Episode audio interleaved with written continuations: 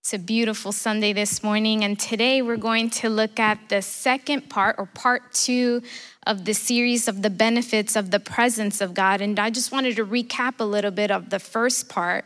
We saw um, in the first part, we spoke about faith and how there are three types of faith within that story of Lazarus. There was Martha, who had a struggling faith, Mary had a clinging faith, and then there was the faith of those that had rolled the stone away, and their faith rested in the presence of God.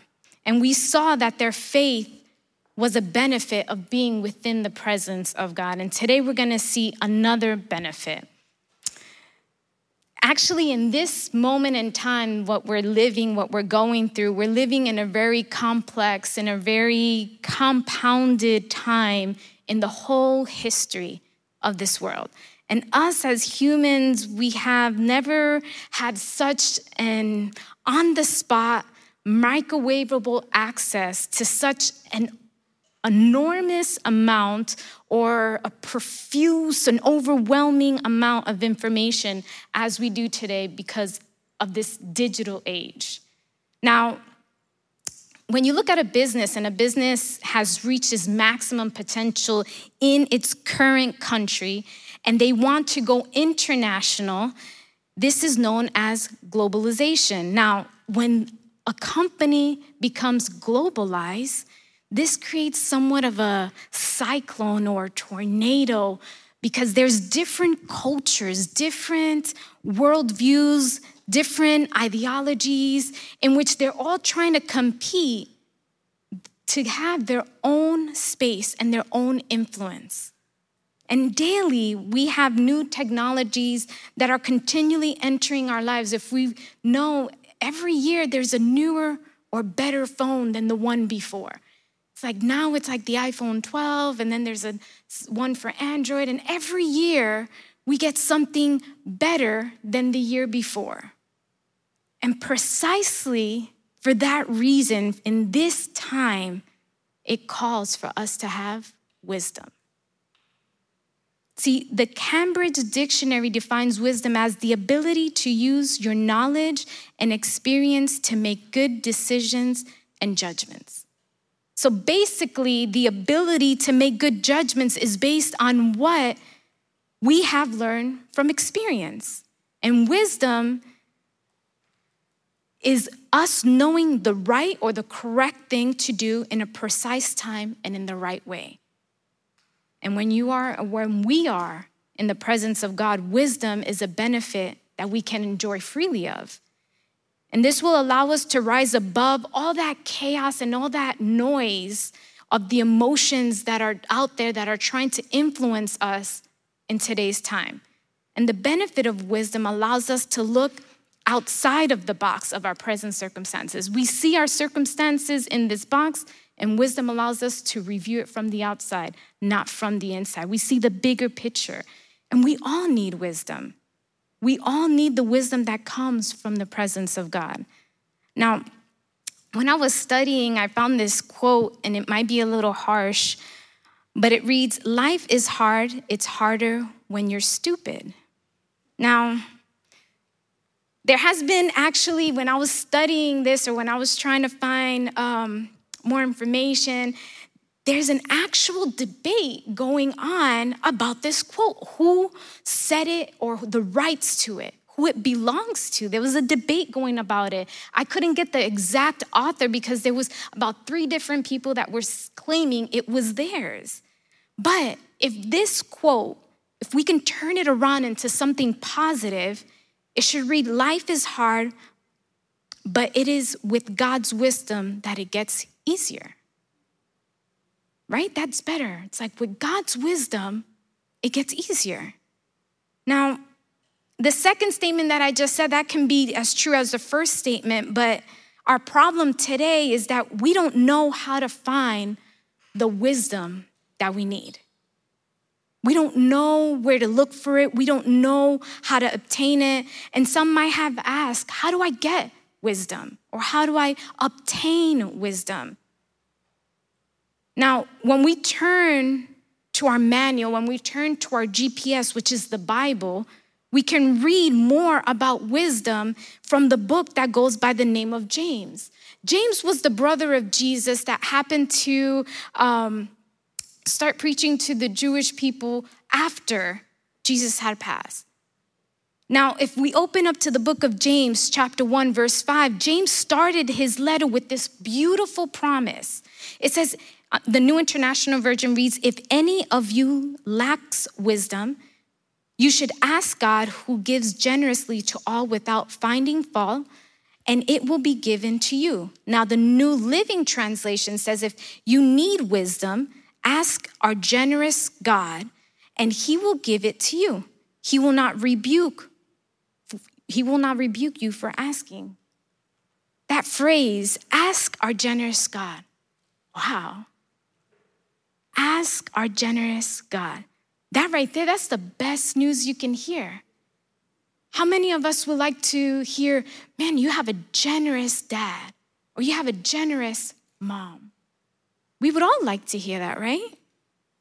But the Bible is telling us ask our generous God. If we need wisdom, all we have to do is ask for it. That's all we have to do. All of our issues with admitting that we need help, we all have issues. We, it's just the problem that we have is that we don't want to ask. We want to try and see if we can do it ourselves with our own strengths. No, no, I can do this. I can learn how to do this, or I can teach myself. But once we recognize that we need help, and that help that only He can supply, that's when we say, you know what, Lord? I've messed up. I've known I, have fallen. I know I made a chaos of this situation, but I need your help. And He is just as willing to help us out when we ask for it. But some might say, mm, have knowledge. We need to remember, though, that knowledge and wisdom are not the same, they're two different things. Knowledge refers to the accumulation of facts, but wisdom gives us the understanding of what the facts mean. Now, we could be the smartest person in this world and still be a fool because we don't have the understanding, but we don't have the wisdom. See, any one of us can gain knowledge, but only God can give, give us wisdom. Some might ask, well, what does God's wisdom look like? Or how do we know what we have wisdom? Let's open up to the book of James, chapter 3, verses 17 through 18. And this is where we're going to be focusing on this morning. And this gives us seven attributes of the wisdom of God. And I'm going to be reading from the New Living Translation. So, James chapter 3, verse 17 through 18 reads, But the wisdom from above is first of all pure. It is also peace loving, gentle at all times, and willing to yield to others. It is full of mercy and the fruit of the good deeds. It shows no favoritism and is always sincere. Verse 18, and those who are peacemakers will plant seeds of peace and reap a harvest of righteousness. Now, we're gonna look at each one of these seven attributes of God's wisdom, and we're analyze ourselves. We should analyze ourselves or look at ourselves and how we measure up. The first one, it says, but the wisdom from above is first of all pure. Wisdom is pure. See, since God is pure, everything that comes from him is pure. See, the word pure means not mixed or adulterated with any other substance or material, without any extra or unnecessary elements, free from any contamination, wholesome and untainted. So I want to try and illustrate this for you. We come across an old abandoned house that has a for sale sign, and the people around us, we might be walking with one or two people, and they tell us, hey, the house isn't worth the cost. That house isn't, isn't worth it. Look at it. The previous owners were these hoarders and they kept everything. So, besides that, the house is, is old, there's a bunch of stuff that doesn't even belong there anymore, but you decide, you know what, I'm gonna go against what they're telling me, I'm gonna go against their against their counsel, and I'm gonna purchase this house. And you feel that you can restore this old home to its original glory. You do notice that you might have quite of a big job ahead of you, but you're like, we can do this. And then you check out that there's a deck in the front, and your dream has always been to have a deck in front of your house. And you look at this deck, and this deck can be older than your grandma, and somehow it is still intact, but it is disgusting. It's nasty, it's, it's just ugly. So I know as many of you gentlemen here, you decide to go to the Home Depot. And you're like, you know what? I'm gonna go rent that power washer that I've been having my eye on, and I'm gonna see if I can give this a try. And you spend maybe a couple of hours power washing this deck. And that's when your surprise starts. With nothing more than air pressure forcing the water out at 1,400 psi's, that power washer stripped away 15 years of grime, of gunk, of mildew, molds, and dirt. And as you are power washing one plank at a time, you start to think about yourself. You start thinking about your families. You start thinking about your friends. And we are just like that old wooden deck. We carry these layers of bitterness, these layers of frustration, doubt, of despair. And that normally clings to our soul and it produces a kind of like a discoloration. It's a discoloration that us as women, we know when we try to wash certain clothing, they don't come out the same anymore. No matter as much, if it's something white, no matter as much bleach as you put in it, just doesn't come out as white as it should be. Church, all of us are an old wooden deck. Most of us will confess just about all our sins before we confess any envy or any jealousy.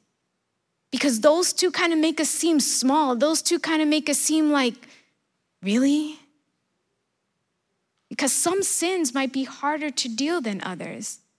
Now, envy leads us to bitterness, which hardens into malice, which then turns our soul jaundice or turns it yellow. And just like the 15 years of gunk on our deck, that spiritual jaundice, that spiritual yellowing is hard to remove. But there's somebody by the name of the Holy Spirit that we all need that can power wash our soul and can stripe away all those 15 years of grime and dirtiness away from us. And just like Matthew chapter 5 verse 8 from the New International Version tells us, blessed are the pure in heart for they will see God. So, in order to have the wisdom, we first have to see God, have to be pure. And some of us might think, well, this isn't just a theory, this church is how life actually works. When our heart is pure, we will see God. When our heart is cluttered with a bunch of the gunk that this world gives us bitterness, frustration, doubt, despair, even our evil doings.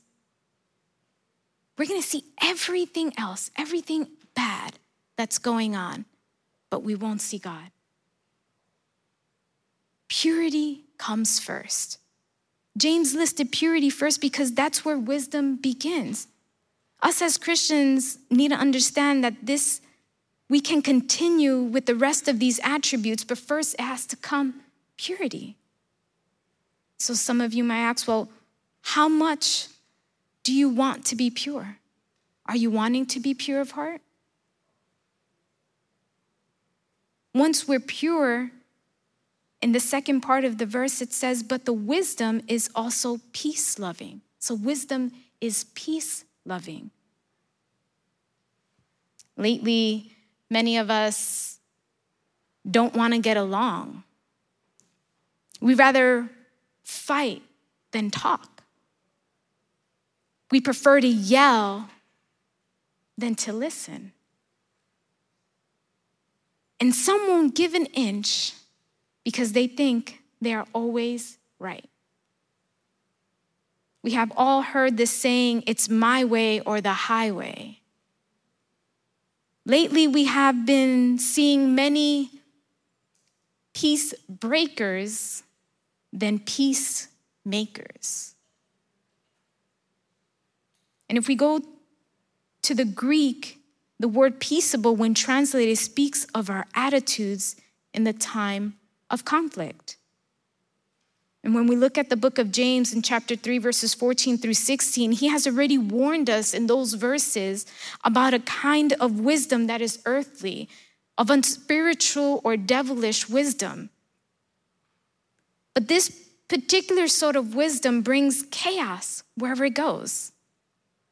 That particular worldly wisdom. And I want to give you a news flash that God's wisdom is different.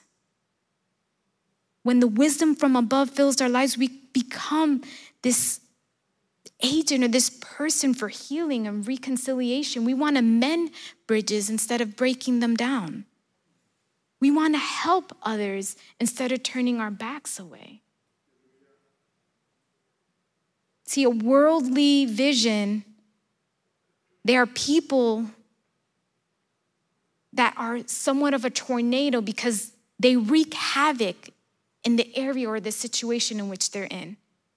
Now, a person that is peace loving brings peace with them when he enters that room. Now, this person, the peace loving person, is different from that human tornado that wreaks havoc. Why? Because when we are at peace with God, He is at peace within Himself. And then He brings an atmosphere of peace with Him. So if I am at peace with God, I have peace of God with me, I'm gonna bring peace to where I'm at. And our brother Solomon offers an important word of wisdom at this point when we look at the book of Proverbs, chapter 14, verse 30. He tells us, A heart at peace gives life to the body, but envy rots the bones. Do we have envy that is rotting our bones? Or do we have the heart at peace that gives life to our body?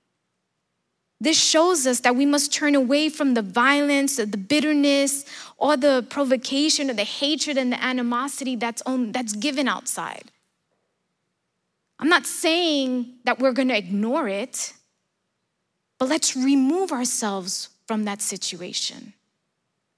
Now, we discover this aspect of wisdom when we're under the gun, under the pressure. When our tempers are cut short or when we're worn out, when the demands of life just overwhelms us, when it seems like we're swimming in a pool of hungry great whites. How should we, re- how should we respond under pressure? How do many of us respond under pressure now? How do we react? Are we reacting gentle? See, if we have to scream or yell, we've already lost. If we have to make threats, we've lost. Someone said it this way if you lose your cool, you can't win. If you keep your cool, you can't lose. This is the kind of wisdom when our child misbehaves, or when you're running late and the traffic backs up on the freeway when you're trying to get to where you got to go. Or when somebody cuts you off. Or when somebody cuts you in line. Or when someone starts yelling at you. Or when your German Shepherd chews up your internet connection that goes inside the house, from the outside of the house to the inside of the house, and you're just two hours away from starting your online class. That's a true story.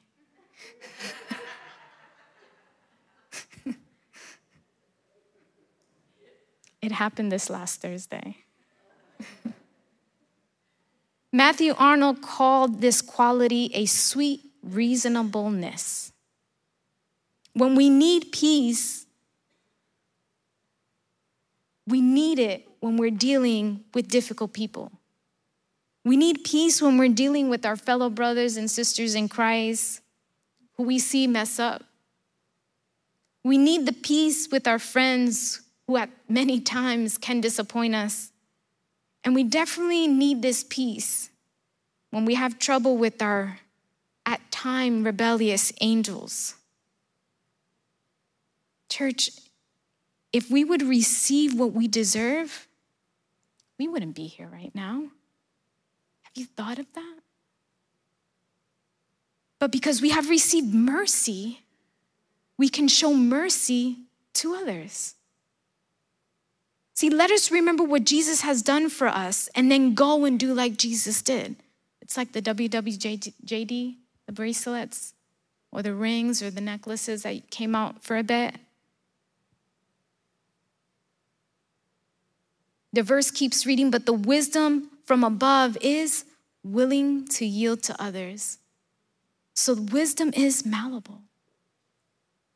When we see this in the earthly wisdom, we see arrogant people, pretentious, we see them being stuck up, egotistical, stubborn. The earthly wisdom really refuses to listen to others. It doesn't have the one of hearing the opinions of what others might think or say. A person with the earthly wisdom likes to dominate all the discussions. And some might even use a type of sarcasm to kind of step on other people. This person kind of demands the attention in all events that they're at. They also attack anyone who attacks them because their ego might be fragile or they have this horrible temper and they, all, they threaten people. This person also transforms into the master of put downs, as well as the king of sarcastic responses. But now the wisdom that comes for God doesn't look like this, doesn't look stubborn, doesn't look egotistical, doesn't look like that. A person with this quality listens carefully to others. They listen. Why? So that they can know the truth behind what's going on. Many of us have heard that there's always two sides of the story, right? Someone comes to you with something, you're not, you can't just go off of what that one person said. Remember in the Bible when there was two mothers fighting for the, the life of a child. They came to the king saying, No, he's my child. No, he's my child.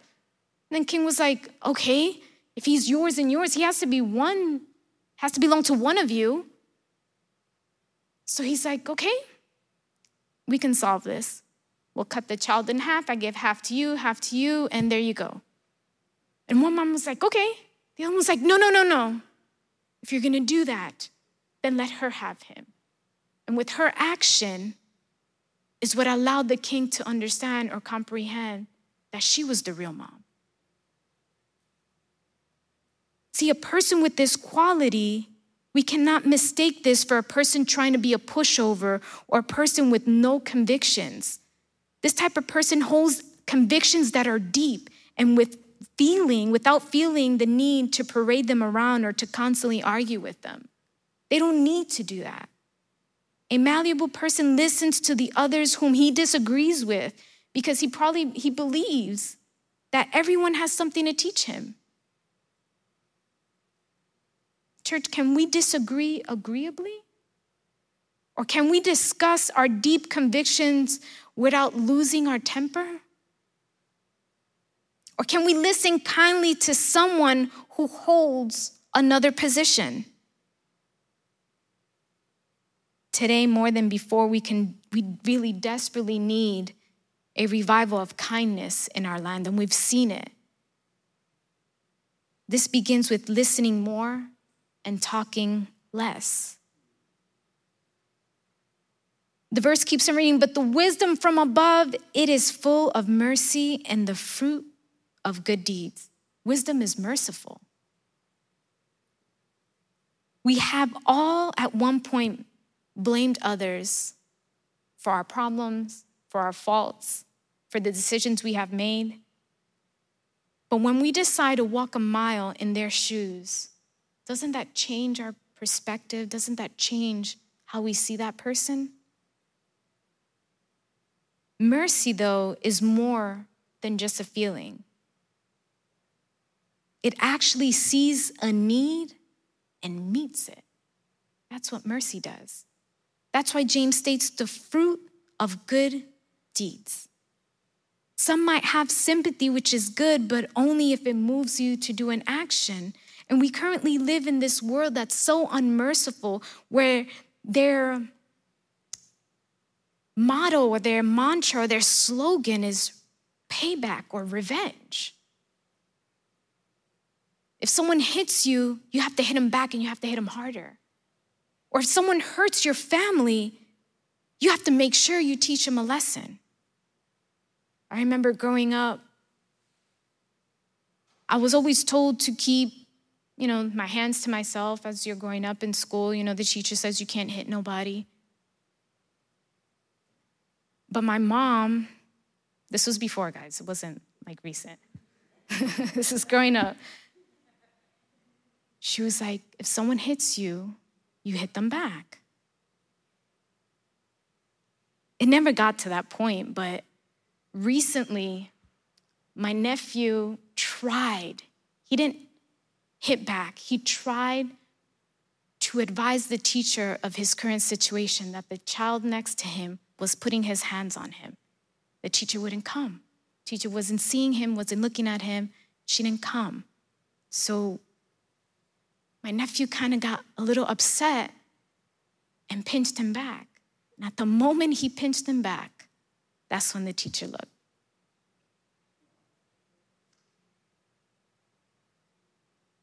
So, this thing right now that we're living in, where somebody, if somebody does something to you, you do it back and you do it worse. That's what this world is teaching us. But our God calls us to a higher standard. He calls us to a standard much higher than that. Because of God's mercy, He sent His Son to die for, on the cross for us. Because of His great mercy. Like I mentioned a little bit ago, if we've actually have received the punishment for what we have done, we shouldn't be here. But what if God had said, Um, I'm sorry, but you're gonna go to hell because I, I, I can't do anything about it, and uh, I hope it works out for you. You know, I'm, I'm rooting for you to, to hopefully come out of this situation, but what if that was Jesus' response? See, a real simple, simple definition of mercy is do unto others as God has done unto you. Church, think back what has happened the past 12 months. How has God treated you? Has God blessed you? Then bless others. Has God forgiven you? Then forgive others. Has God lifted you up when you were down? Then let's lift others up when they are down. Has God overlooked your faults? I know He has overlooked my faults. Then let's overlook the faults of others. Now, if we go to the book of the Old Testament and the word Hebrew for mercy is sometimes translated as lovely or beautiful, and this is a quality that will make us beautiful to others, showing mercy. So let's show mercy, and the people will think we are beautiful. The verse keeps on reading, but the wisdom from above, it shows no favoritism. Wisdom doesn't show any favoritism. This word favoritism here means holding firm to the same standard at all time. This particular person they're free from prejudice or favoritism. For those of you that know the game of baseball, at the home plate, behind the batter, then behind the catcher, is the umpire. The umpires actually go to school to learn certain rules and regulations of the game and to make certain rules, call certain balls, balls or strikes. There are some umpires who have a very unique strike zone. Maybe they give the pitcher a couple of inches outside of the plate, and the balls that would normally be called balls are called strikes. But if this umpire maintains this standard with no matter who is batting, the managers are okay with it because he's impartial. He's not favorite, he's not making one team favorited over the other. Now, when we apply this to our spiritual life, it means you tell the truth the first time. I have told my kids many times, I would prefer them to tell me the truth at the beginning than I have to ask at the end once I've found out. I've told them that. I want you to be truthful with me in the beginning because we can work with that. At the end, we can't work with it. Many people need to be asked multiple times.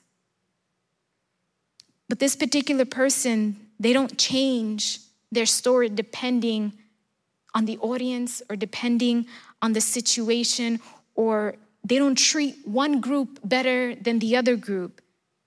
This person is the same in public as they are in private. And verse 17 finishes with our last attribute.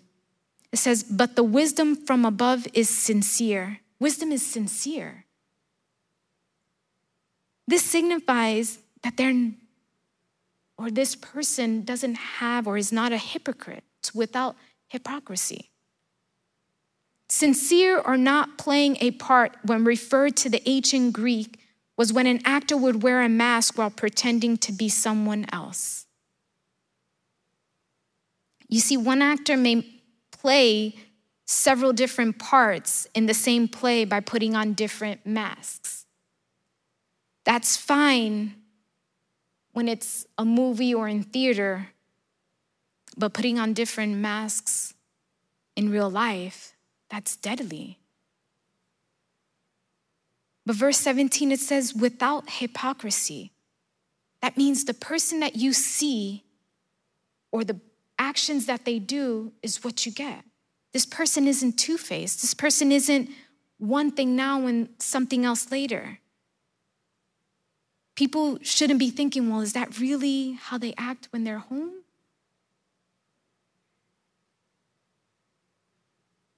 And then verse 18 explains what happens when we live according to God's wisdom.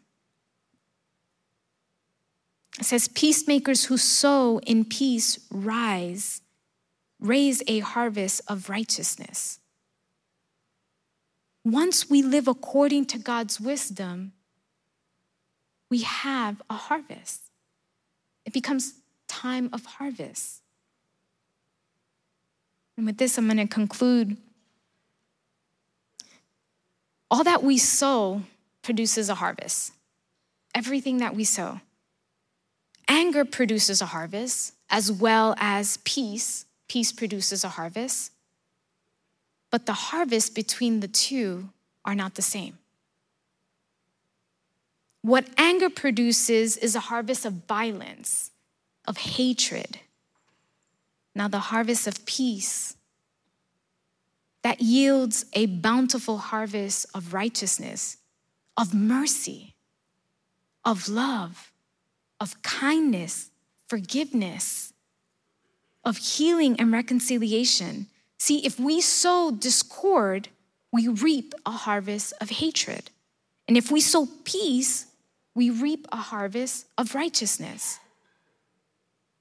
And many times, many, many times, peacemakers can be misread sometimes. Peacemakers are often some people that are attacked from both sides. And they rarely win the applause from the world because the world loves a good fight. They just love it.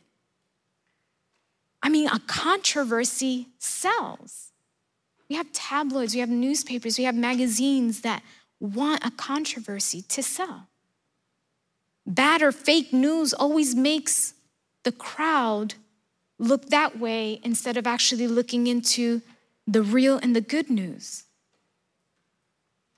But peacefully is still the best way to live because it comes with God's approval. Now, when we're looking at verse 17, it tells us that wisdom is from above. So this means we can't work any harder or try any harder to get it. Living like this demands the presence and the grace of God. If He doesn't help us, we can fall into this dark and lonely pit of violence, of greed, of hatred. But James gives us a clue, he gives us the key when he uses the word seed. Many of us, as parents, we actually sow daily through the constant labor of raising our children. Or others, like missionaries, they sow seeds in lands that many of us probably don't even haven't even seen or haven't even heard of. But these missionaries, they sow these seeds of love by sharing the word. And we can sow the seeds of peace when we spend time in prayer instead of discharging a verbal feud on social media. Or we can sow the seeds by loving our enemies and doing good to them. We can sow the seeds of peace when we decide not to pass along this rumor that was indecent. Or we can sow the seeds of peace when we decide not to discuss or argue politics 24 hours a day. We can sow the seeds of peace by being in the presence of God.